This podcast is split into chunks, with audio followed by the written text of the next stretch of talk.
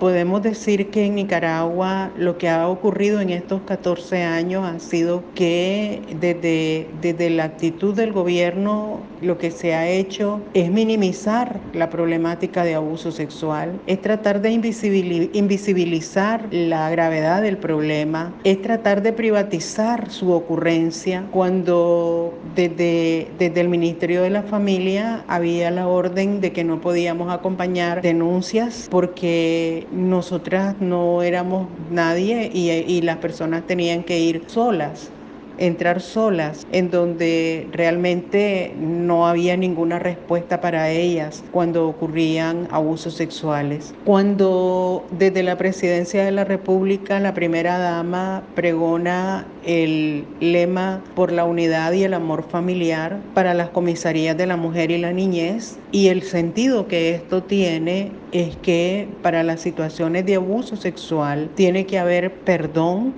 para que haya amor y para que haya unidad familiar. Es decir, se tiene que seguir conviviendo con el abusador en función de la unidad familiar. Y todo esto tiene el sentido no solo de privatizar el, abuso sexual como tal, sino que lleva el sentido de,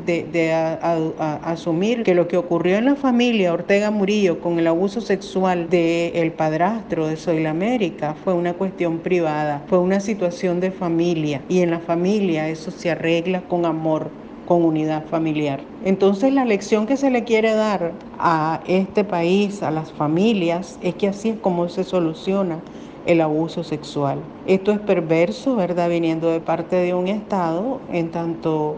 obviamente el abuso sexual es una condición muy dura. Las secuelas traumáticas son verdaderamente muy graves y cómo se trata a partir de estos mensajes desde una posición de poder político en el gobierno de eh, incidir en, en la mente en el imaginario social, en la actitud y en la conducta de la población. ¿Qué significa esto? ¿Qué significa que el abuso sexual sea, tenga un significado político en Nicaragua? Y que tiene y que parte incluso del sentido de proteger a un abusador que es el presidente, que está en la impunidad y que no y que no se reconoce eh, como tal que no hubo acceso a la justicia y que incluso la mayor demostración